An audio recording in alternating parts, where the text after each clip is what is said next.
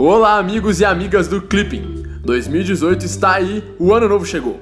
Então, em primeiro lugar, um belíssimo ano para vocês. Muita paz, saúde, sucesso, dinheiro e, é claro, muita disposição para continuar na batalha pela vaga no Itamaraty, na ABIN ou em qualquer outro concurso.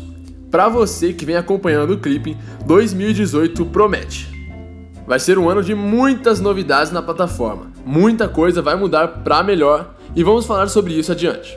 Pelo momento, vamos aqui ao que importa, que são as atualidades que merecem destaque na semana. Ah, vale lembrar que esse conteúdo está em versão beta e está disponível de duas formas: pelo Clippingbot, que você pode acessar procurando no Messenger por Clippingbot, e pelo SoundCloud, que você pode acessar clicando no link www.soundcloud.com/clippingcacd. Lembrando que é muito importante vocês deixarem o feedback na plataforma do Clipping, pois é com base nele que a gente vai conseguir atender as demandas de vocês, beleza? Por exemplo, muitos de vocês pediram para disponibilizarmos a versão áudio para download, e nessa segunda versão isso já é possível. Pelo SoundCloud dá para baixar o áudio se você achar que vale a pena. Então, o que vocês forem pedindo, a equipe do Clipping vai se mobilizando para fazer, beleza? Então não esquece de deixar o feedback lá na plataforma. Então agora, vamos para o resumão. África. Na sexta-feira, o ex-jogador de futebol George Weah foi eleito presidente da Libéria. Com 61,5% dos votos, ele, que é do Partido Congresso pela Mudança Democrática, o CCD, venceu o atual vice-presidente do Partido da Unidade, o PU, que obteve 31,7% dos votos.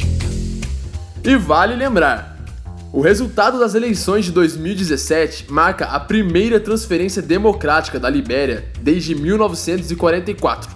A atual presidente foi a única mulher chefe de Estado na África e governou o país por 12 anos. Ela, que é vencedora do Nobel da Paz de 2011 por sua luta pacífica pela segurança das mulheres e pelos direitos das mulheres à participação no processo de construção da paz. Apesar dos avanços na Libéria, o seu governo sofreu críticas pela corrupção e pela pouca preocupação com a pobreza. América Latina e Caribe. No sábado, a ex-chanceler venezuelana Delcy Rodrigues declarou o embaixador brasileiro em Caracas, Rui Pereira, e o encarregado de negócios canadenses como personas não grata Segundo Rodrigues, a declaração mantém-se até que se restitua o fio constitucional que o governo de fato rompeu nesse país irmão.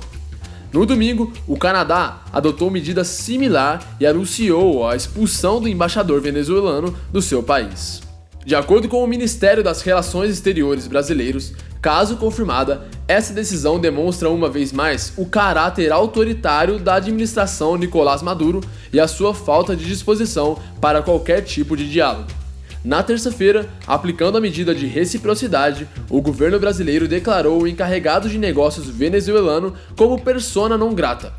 Já na quarta-feira, o ministro das Relações Exteriores, Aloysio Nunes, declarou que a medida da Venezuela se relaciona ao cenário político interno do país e que até o momento o Brasil ainda não foi formalmente comunicado sobre a medida. E vale lembrar, Segundo o artigo 9 da Convenção de Viena sobre Relações Diplomáticas de 1961, o Estado acreditado poderá a qualquer momento e sem ser obrigado a justificar a sua decisão, notificar ao Estado acreditante que o chefe da missão ou qualquer membro do pessoal diplomático da missão é persona não grata ou que outro membro do pessoal da missão não é aceitável. O Estado acreditante, conforme o caso, retirará a pessoa em questão ou dará por terminadas suas funções na missão. Na quinta-feira passada, o processo de afastamento do presidente do Peru não atingiu o número de votos necessário. No sábado, ele concedeu um indulto humanitário ao ex-presidente Alberto Fujimori, condenado a 25 anos de prisão por abuso de poder e por crimes contra a humanidade. Os filhos de Fujimori, que adotaram posicionamentos contrários em relação ao afastamento do atual presidente, o agradeceram no sábado. E já na segunda-feira, milhares de peruanos saíram às ruas para protestar contra o indulto e para exigir a renúncia do presidente. Na quarta-feira, o alto comissionário da ONU para Direitos Humanos na América Latina lamentou a decisão do presidente, ressaltando que a medida exige uma análise rigorosa em cada caso. Relatores da ONU também condenaram o presidente pela decisão. E vale lembrar: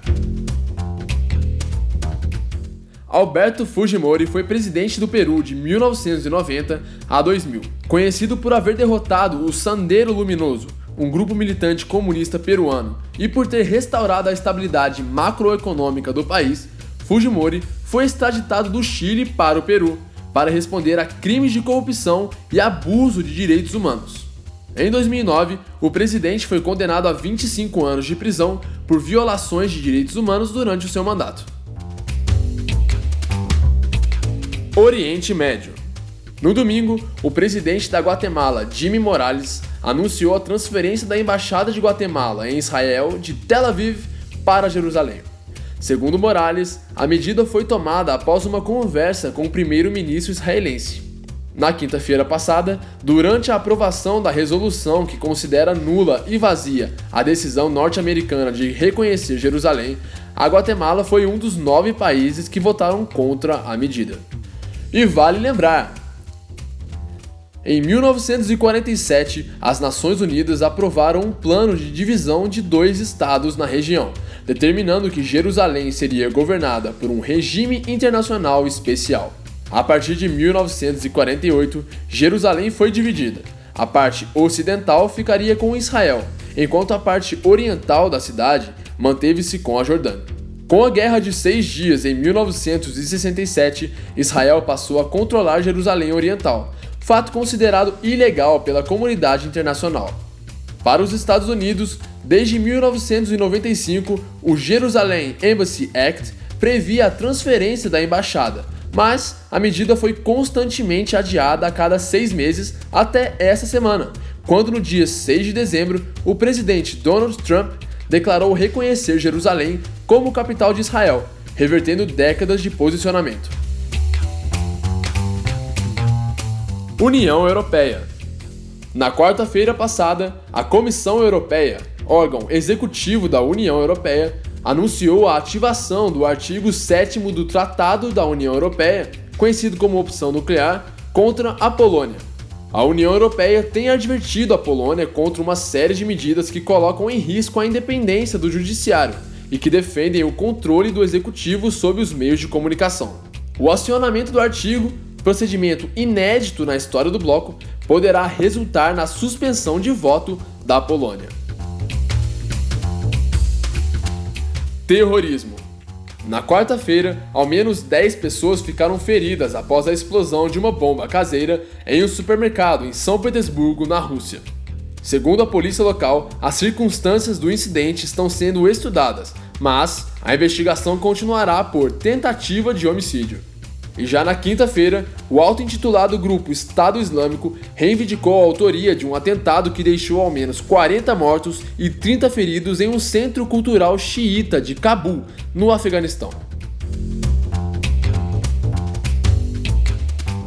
Economia na terça-feira, o boletim macro-híbrido do Instituto Brasileiro de Economia, da Fundação Getúlio Vargas, a FGV, apresentou projeções para o crescimento de 2,8% do produto interno bruto brasileiro em 2018. Segundo o boletim, os números serão influenciados pelo comportamento do setor agropecuário, mas deverá apresentar crescimento generalizado em serviços e consumo das famílias. E vale lembrar o produto interno bruto, o PIB, é a soma de todas as riquezas produzidas. Para chegar a esse número, é preciso calcular a quantidade de veículos, alimentos, venda de serviços, estoques e tudo o que é produzido, deduzindo-se apenas os custos dos insumos. Mas, para chegar ao número final, só conta o valor que foi acrescentado em cada etapa da produção.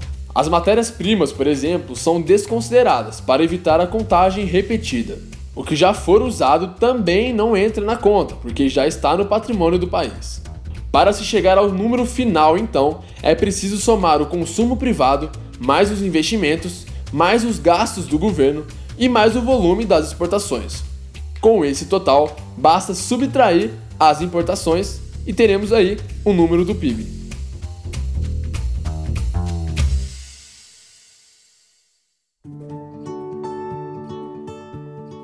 Então é isso aí, pessoal. O resumão vai ficando por aqui. E não se esqueça que se você gostou da ideia de ter um resumão todo em áudio, deixe seu feedback na nossa plataforma, beleza? Isso é muito importante para a gente saber como continuar ajudando vocês sempre. Eu espero que você tenha gostado, um grande abraço e até a próxima semana!